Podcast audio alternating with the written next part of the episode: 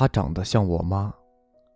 读者，二零一八年第四期，作者巩高峰。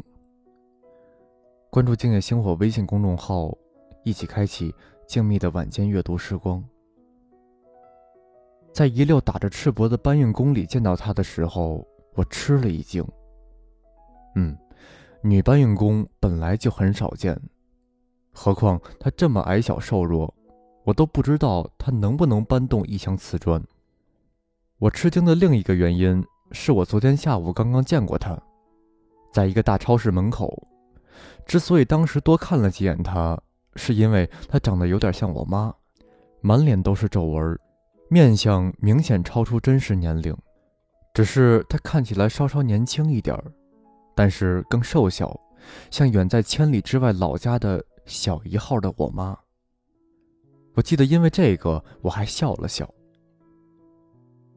当时他正在和他儿子吵架，虽然他努力表现出家长训斥孩子的口吻，可是两个人看起来就是吵架。他儿子也就十三四岁的模样，却比他高半头，他得仰着头数落他儿子，因为那个男孩自己做主在超市买了一双白色的耐克鞋，而且从超市一出来就立马换上了，那双旧鞋就拎在手里。这样一来，即使他吵赢了儿子，这鞋也没法退了。于是他退了两步，仔细端详了好几遍儿子脚上那双贵得让他心疼的鞋。我在超市里见过那双鞋的特价广告牌，七百九十九块。他生气就是因为这个价格。他说他天天在超市门口整理自行车、打扫卫生。一个月才挣八百块，他买一双鞋就给花没了。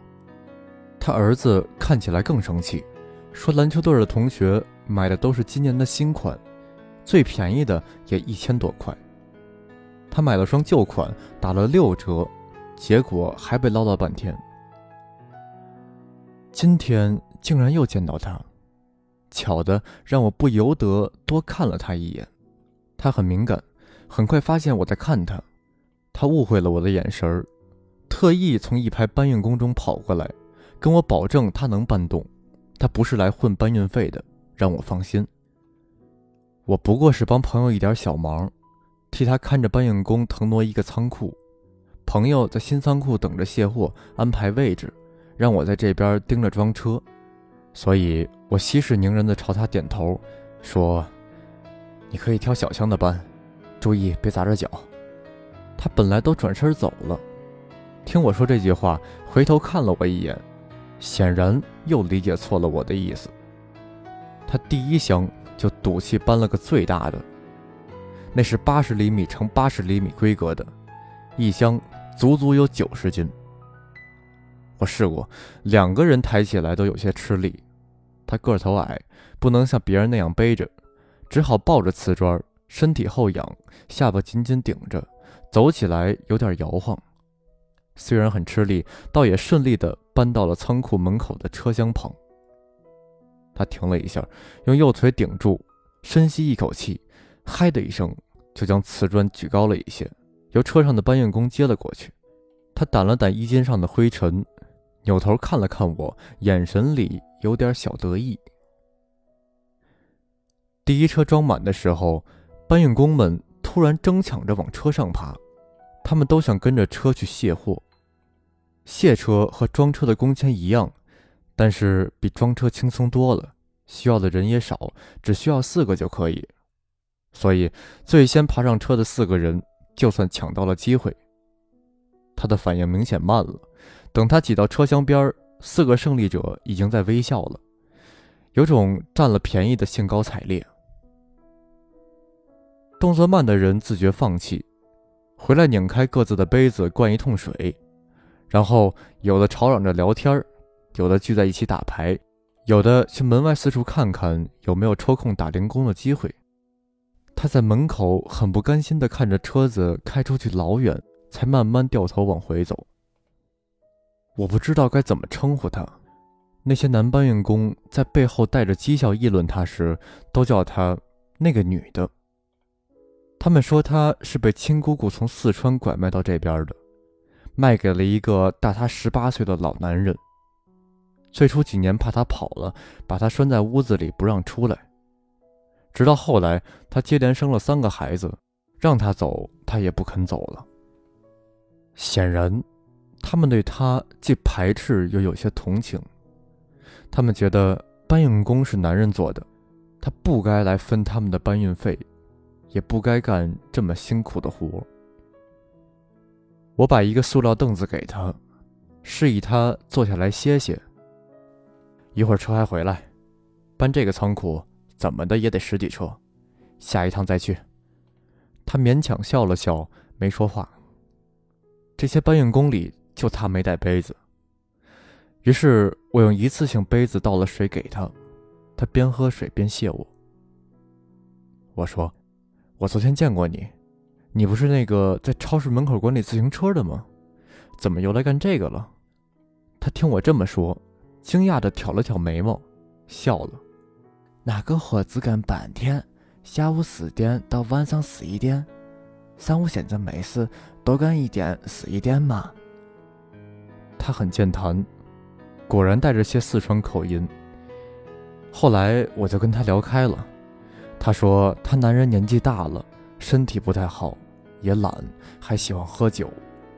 他有三个孩子，女儿读大学，从第二学期开始就不让家里给钱了，自己做家教赚学费和生活费。二女儿明年也要高考了，她心气儿高，只想考北大或清华。就是这小儿子从小被惯坏了，不太听话。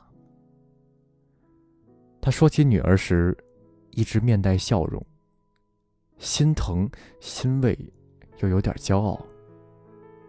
说到小儿子叛逆，经常逃课，还跟他顶嘴吵架，有时还偷钱离家出走时，他突然毫无征兆的哭了，鼻涕眼泪混在一块儿。他一把抹了，擦在鞋帮子上。那姿势、哭腔和表情，几乎跟我妈当年因为我生气时一模一样。所以有那么一瞬间，我很是恍惚，仿佛又在面对伤心的我妈。后面的几趟车，我跟司机交代了，每趟都让他跟去卸车。而且不用挤在车厢里，就坐在副驾驶的位置上。他很高兴，每次大家吼他，让他动作快一点上车，他都回头感激地朝我笑一下。他不知道，每次他一朝我笑，我就想哭。文章来源不详，图片来自网络。您刚刚收听到的是由静夜星火为您演播的《读者》。如果您喜欢这篇文章，不要忘记点赞、订阅、转发。您的鼓励就是星火进步最大的动力。获取文章电子版，欢迎关注静夜星火微信公众号，名字就是静夜星火。